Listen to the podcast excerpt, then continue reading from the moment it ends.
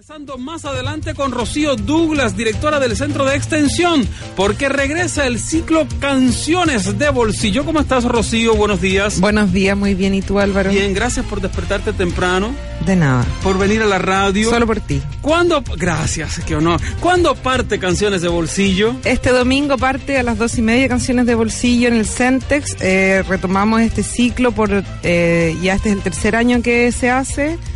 Es un ciclo de nueve conciertos que se, va, se los primeros domingos de cada mes en el auditorio del Centex. Eh, son conciertos de pequeño formato, eh, acústicos. Eh, y este, este domingo partimos con Julio Piña y Tuba Music. O sea, podemos estar ahí, podemos entrar gratis, podemos estar con los artistas, compartir. Y además tenemos el apoyo de Melbourne, que es una cafetería que nos da café, nos entrega café mm. para los asistentes madrugadores. No lo diga porque si no la gente va a ir a, a, a, a tomar once ahí. Desayuno. Ah, desayuno. bueno, sí, pues se van a levantar al mediodía. 12 y 30, este domingo comienza Canciones de Bolsillo. ¿De qué se trata? ¿Cuáles son los artistas que están en cartelera? Lo conversamos en la próxima media hora de Comenzando el Día con Rocío Douglas, directora del Centro de Extensión del Consejo Nacional de la Cultura y. Ya habíamos presentado a la señorita Rocío Douglas actriz, gestora cultural, porque es eh, directora del Centro de Extensión del Consejo Nacional de la Cultura, este lugar público, este espacio cultural abierto a la ciudadanía que está en la Plaza Sotomayor, ahí en la sede del Consejo Nacional de la Cultura y las Artes, que comienza por tercer año consecutivo, como nos adelantaba Rocío, su ciclo de canciones de bolsillo. Canciones de bolsillo, ¿por qué de bolsillo? Porque los conciertos suceden en el auditorio del Centex, que es un espacio con capacidad más o menos para 60 personas.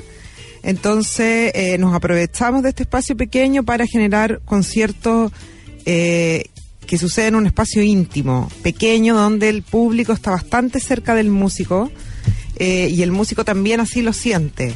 Entonces eh, la relación que se produce entre ambos es una relación más de cercanía, los músicos se relajan un poco más, eh, se atreven a jugar, a probar algunas cosas porque es poca gente y es un poco como estar en el living de una casa de alguna forma. ¿Cuál ha sido la experiencia de Canciones Bolsillos en los años anteriores? Porque me dice, y yo lo acabo de repetir, que esta es la tercera ocasión en que el Centex realiza este ciclo. Sí, partimos el 2014 eh, de manera un poco intuitiva de ver qué pasaba con esto. El horario también es un horario un poco extraño para hacer un concierto, pero eh, apostamos por, eh, creemos que hoy en día em, la, el foco debería estar puesto o nosotros em, vamos a poner el foco en la experiencia de una actividad cultural, de vivir una experiencia en, relación a una actividad cultural. Eh, y esa experiencia está hecha por distintos factores y en este caso uno de los factores a los que nosotros apostamos eh, es la cercanía con el artista.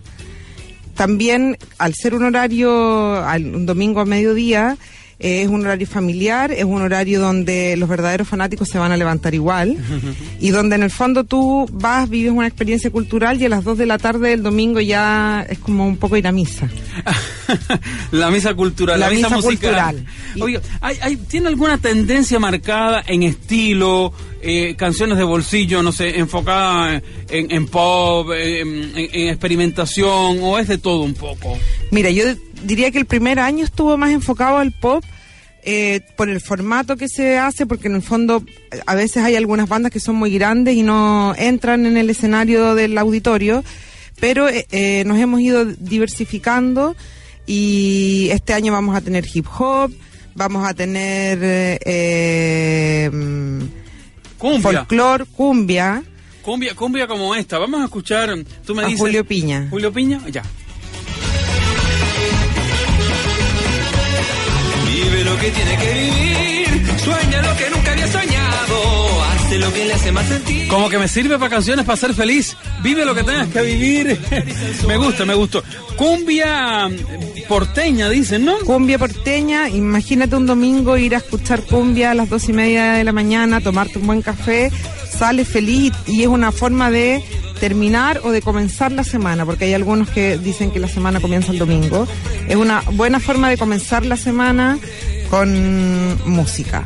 Eh, hablando de Julio Piña, bueno, eh, Julio Piña es un combo de cumbia de Valparaíso, hablan mm, lo que se dice de ellos en, en los medios, por ejemplo, que mm, enciende el baile en el puerto de la fiesta permanente, reemplaza bloques de percusión y bronces por interpretaciones de cinco o seis músicos, formato nacido en bares de los puertos chilenos y en la selva amazónica del Perú.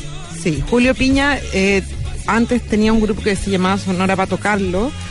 Eh, Sonora Pato Carlos. Sí. Mm. Eh, Julio Piña, él es de San Antonio, está radicado acá en Valparaíso hace varios años ya y es un músico que ha tenido, tiene ya un recorrido bastante interesante en la música, en la cumbia y ahora está con este proyecto que se llama Julio Piña y que justamente eh, son proyectos que nacen desde la, desde, como leías tú, de la experiencia de tocar en vivo porque son músicos que han recorrido casi todos los bares y casi todos los lugares de Valparaíso donde se puede tocar en vivo. Y para el año nuevo, voy a contar una experiencia personal, para el año nuevo eh, veníamos devolviéndonos de la casa donde fuimos a celebrar ya horas de la madrugada y venía un grupo de gente caminando por la calle de Valparaíso cantando una canción de Julio Piña. Entonces, qué bonito también es que la gente de Valparaíso reconozca a sus músicos y canten canciones de ellos en la vía pública como himno, porque son músicos que se han paseado por todos los bares. Y en Canciones de Bolsillo vamos a poder escuchar eh, y compartir, conocer solamente músicos porteños. No, en este caso tenemos a Julio Piña y tenemos a Tuba Music, que es un músico brasilero que lleva como cuatro o cinco años más o menos en Chile, que nació en Sao Paulo. Eh, este músico ha sido parte del proceso de escuelas de rock eh, migrante, que desarrolla escuelas de rock del Consejo de la Cultura, y eso le ha permitido insertarse en el circuito musical de Chile. Eh, y es un músico que tiene una propuesta bastante interesante y en este caso eh, él es el único músico extranjero que tenemos en esta en este ciclo de canciones de bolsillo pero después hay músicos que vienen de eh, la Araucanía hay músicos que vienen bueno radicados de Santiago pero hay músicos de distintas partes del país. Entonces vamos a tener este domingo 12 y 30 en el Centro de Extensión del Consejo Nacional de la Cultura y las Artes en la Plaza Sotomayor el inicio del tercer ciclo de canciones de bolsillo con Tuba Music y Julio Piña. ¿Qué otros artistas se vienen en la programación de Canciones de Bolsillo 2017? tenemos a Ah, tienes más. Tenemos a Diego Lorenzini, a la Nicole Munot, que eso es el domingo 7 de mayo. Está Marcelo Pavés y Diego Peralta. Diego Peralta que tuvo el año pasado un año bastante interesante con un lanzamiento de disco. Músico de Viña del Mar, que ahora está radicado en Santiago. Está Niña Tormenta. Eh, después en julio Francisco Pereira. En agosto tenemos a Técnicas Manuales y a Vic Rabia. Y después en septiembre vamos a tener un, un concierto enfocado en folclore, donde va a estar la chinganera. Y eh, otros músicos que todavía no los podemos confirmar.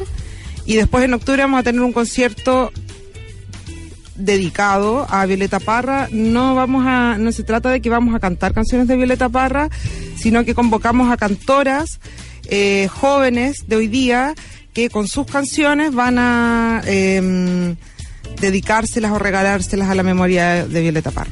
Entonces una buena oportunidad para los fines de semana en la ciudad. El domingo, el domingo es un día como más muerto culturalmente, porque ya como que la gente está descansando en cama. Claro, y a esa hora además tampoco es tan temprano, no, a las nueve de la mañana. No. A las dos y media ya uno está bien levantarse. Tú, tú hablas con conocimiento de causa de tu nicho, no es tan temprano, hablando de las No dos y media temprano, del día. un domingo. Gracias, Rocío Douglas, por estar con nosotros. Mucha Gracias suerte en el ciclo 2017 de Canciones de Bolsillo. Recordar que es entrada liberada y que eh, tenemos el aporte de Melbourne Café. Ya, muchísimas gracias, que les vaya muy bien.